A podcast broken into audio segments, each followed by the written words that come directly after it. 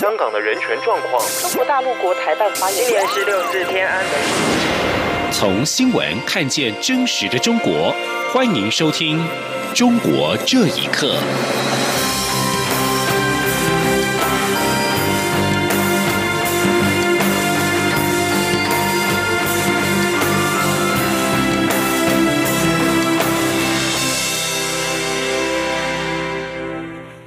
听众朋友们，晚安，欢迎收听《中国这一刻》，我是李自立。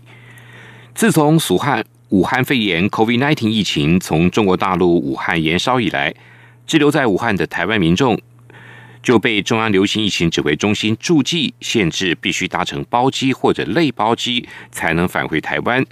不过，中央疫情指挥中心指挥官陈时中今天宣布一项好消息：从五月八号起，滞留武汉的台湾民众就可以自行搭机返台。不过，陈时中也强调，相关的注记并没有取消，因此从武汉自行返台民众仍然必须集中检疫十四天。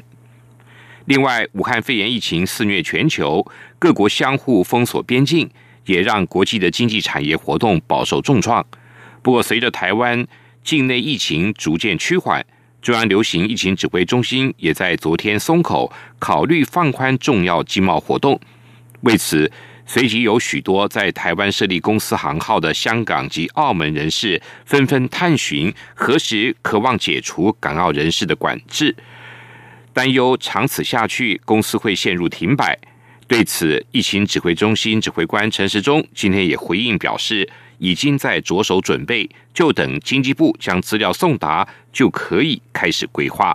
陈世忠说：“那这都是我们现在在规划、在准备的，所以我们请经济部帮我们列出来，我们台湾在国际生产链上面相关的一些行业跟受影响的情况。那可能哈，如果要开放的时候，那人数各有多少人？那我们要得到这样的资料，那我们就可以做相关的规划。”俗称武汉肺炎的 COVID-19 疫情催化了台商处分中国资产。财政部预估，以目前来看，今年八月要达到当时出估汇回的新台币一千三百亿的低标，机会颇大。记者陈林信宏的报道。为鼓励台商返台投资，财政部针对回流台商资金提供租税优惠便利专法，于去年八月十五号施行。依据专法规定，有关个人及盈利事业在条例施行日起两年内汇回境外资金及转投资事业获配的投资收益于外汇专户，且依照规定运用，汇回的资金可享特别税率百分之八及百分之十。如果于规定期限内完成实质投资，可向国税局申请退税。汇回资金税率降至百分之四和百分之五。根据财政部的统计，申请汇回的金额从去年十一月至今年一月，每个月都有七十件以上，金额也都有一百多亿。之后因为逢农历过年，金额和件数都有减少。但之后中国武汉肺炎疫情大爆发，这两个月申请件数又回温，金额也大幅增加。累计至四月底，已经有三百六十六件申请案，申请汇回金额。额达新台币八百七十五亿，财政部也乐观预估，以此趋势来看，今年八月要达到当时出估汇回的一千三百亿地标，机会颇大。财政部副税署科长刘旭峰说。最近这几个月均申请的金额都蛮稳定的，大概每个月都有一百亿，将近一百亿的这样的一个金额啦。那可能会比先前疫情爆发前的还要再乐观一点点。很多综合的因素在考量，就说呃台商他们也会去评估，当然企业布局的这些要素有很多嘛，疫情的因素当然会是其中之一，但是我想还有他考量说他整体的供应链该如何去配置啊。根据资诚联合会计师事务所的调查，肺炎疫情确实加速台商处分中国资产。不过卖地不如卖公司。如果以一般制造公司来看，清算得要花两三年是常态。因此，台商若要退出，最快的方式莫过于直接处分中国的子公司。中央广播电台记者陈林信鸿报道。中美两国对于武汉肺炎防疫不力，互相指控。中国官媒更是全力的。火开近日，在海外媒体强力的播放视频病毒往事，指责美国针对 COVID-19 武汉肺炎疫情的防疫不力。同时，中国官方的学术机构也提高火力，对攻击中国的舆论展开了反击。针对美中两国在疫情的论战，外界分析，关键不是手段跟形式，而是传播的内容。人权机构公民力量创始人杨建立认为，中国近来加强大外宣，对西方民众。并没有什么效果，请听以下报道。根据自由亚洲电台报道，病毒往事视频是中共官媒四月三十号透过英文推特账号和 YouTube、脸书等网络媒体发布，已经获得了两万五千次转发，近五万次点赞，在 YouTube 上面出现了一百六十万次点看。这段视频只有一分四十五秒，画面是一个代表美国的自由女神像。和一个代表中国的戴着口罩的兵马俑进行英文对话，内容提到，从去年十二月到今年四月，中国及早发现并报告了病毒，而美国防疫不力，造成了疫情在美国大流行。病毒往事视频推出的前后，中国学术界也密集发文为中国的立场辩护，更举办了线上论坛。中国社会科学院也发文提到。为打赢对外疫情舆论战，要鼓励动员企业、组织、智库专家学者在境外媒体平台发声。针对了美中两国在疫情的舆论战，一位不愿具名的中国社会科学院研究员受访时分析：宣传的关键不是手段和形式，而是传播的内容。他并暗示，中国大外宣的内容未必会吸引西方受众的注意力。他说。无论公共外交还是叫宣传，关键不是手段和形式，而是传播的内容。当今世界所有国家进行信息传播或公共外交或宣传，使用的方式是几乎一样的，但效果不同。核心在于传播的内容。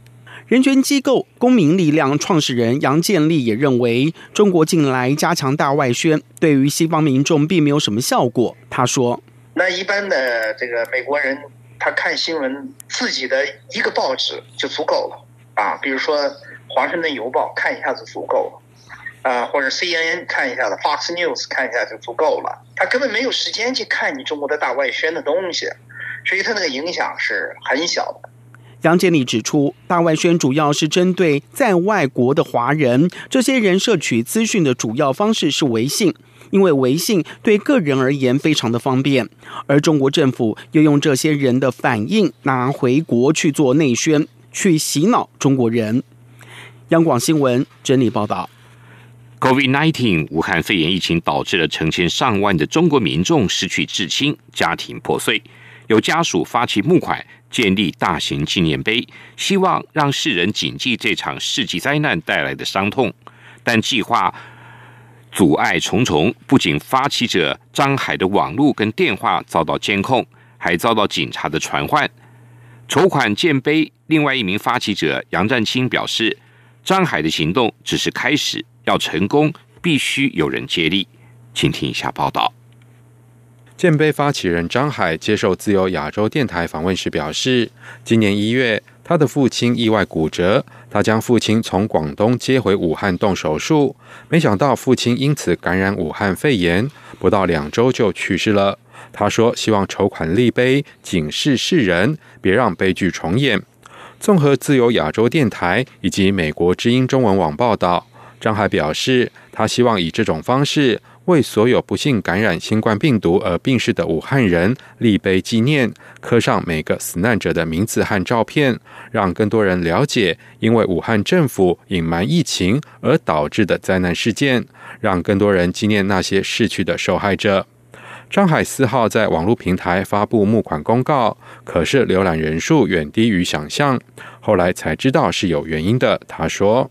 我在那个微博上面发的，发的就是我自己可以看到，但是人家就看，人家一看就是打开就是一个白板呐。因为我也知道被他们监控了嘛，因为 因为要追责嘛。我是到网上公开呼吁啊，同时也接受一些媒体的采访啊。昨天又去了派出所嘛，目前为止去了两次。他们说不要在网上发表那个不实的言论，我说我发表的都是很真实的，不存在乱说。这都是我的亲身经历。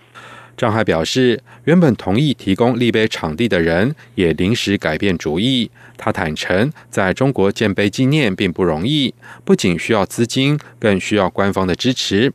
也是筹款建碑发起者之一的杨占清认为，张海的行动只是开始，要成功必须要有人接力。他说。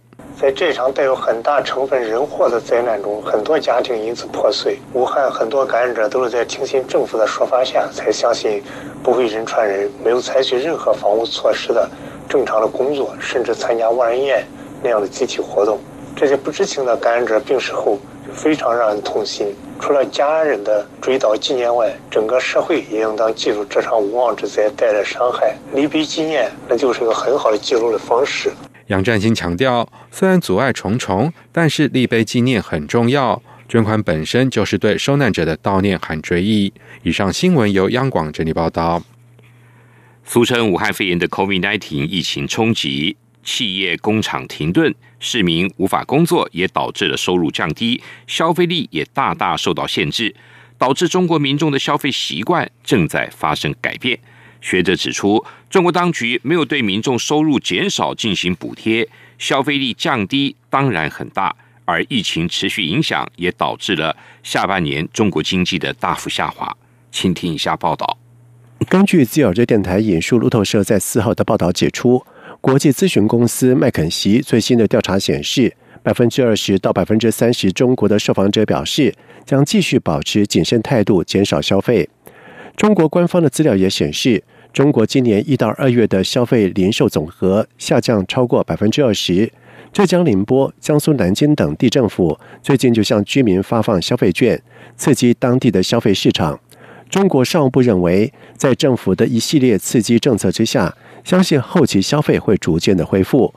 不过，武汉民众王先生受访表示，类似的纾困措施并没有太大的效益。他说：“限制特别多。”呃，数量有限制，然后抢券的时间有限制，然后你怎么去消费也有限制。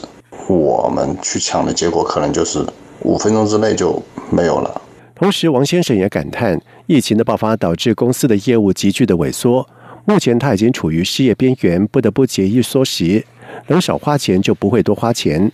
值得注意的是，世界经济论坛在今年四月发布的报告指出。二零一九年，中国的消费支出占中国经济增长的百分之五十八，消费不足可能严重冲击到中国经济。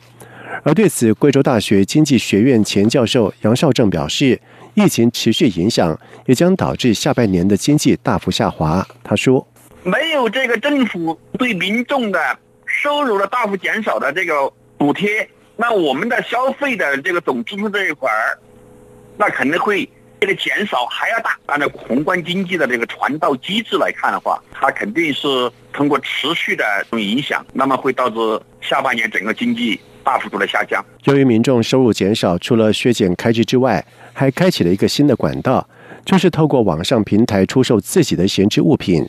其中，阿里巴巴旗下的交易平台闲鱼，在今年三月的日均成交笔数以及金额都创下历史新高。新增卖家数比例增加了百分之三十八点八，新增商品数比例也成长了四成。央广新闻整理报道：跨越珠江出海口的广东虎门大桥在五号下午出现异常抖动，桥面双向封路之后，当局在晚间对大桥附近通航的水域也实施了封航。中新网报道，广东虎门大桥公司五号通告，虎门大桥受主桥风速大的影响产生涡震。为确保公司乘车乘系人员和桥梁结构的安全，从下午开始对虎门大桥实行全封锁、关管制交通。根据影片，虎门大桥部分桥面上下起伏，像波浪般的抖动。广东省交通集团指称，已经组织养护技术人员对桥体进行检查，并组织专家研判，初步了解。桥梁主体结构没有受到损害，具体原因还在调查。基于安全考量，广东海事局跟广东省交通运输厅商定，五号晚上开始对虎门大桥附近的通航水域实施封锁。根据公开资料，虎门大桥是在一九九七年六月通车。时任中国国务院副总理邹家华、全国政协副主席叶选平等都出席了通车典礼。二零一二年之后，从虎门大桥就可以经过广深沿江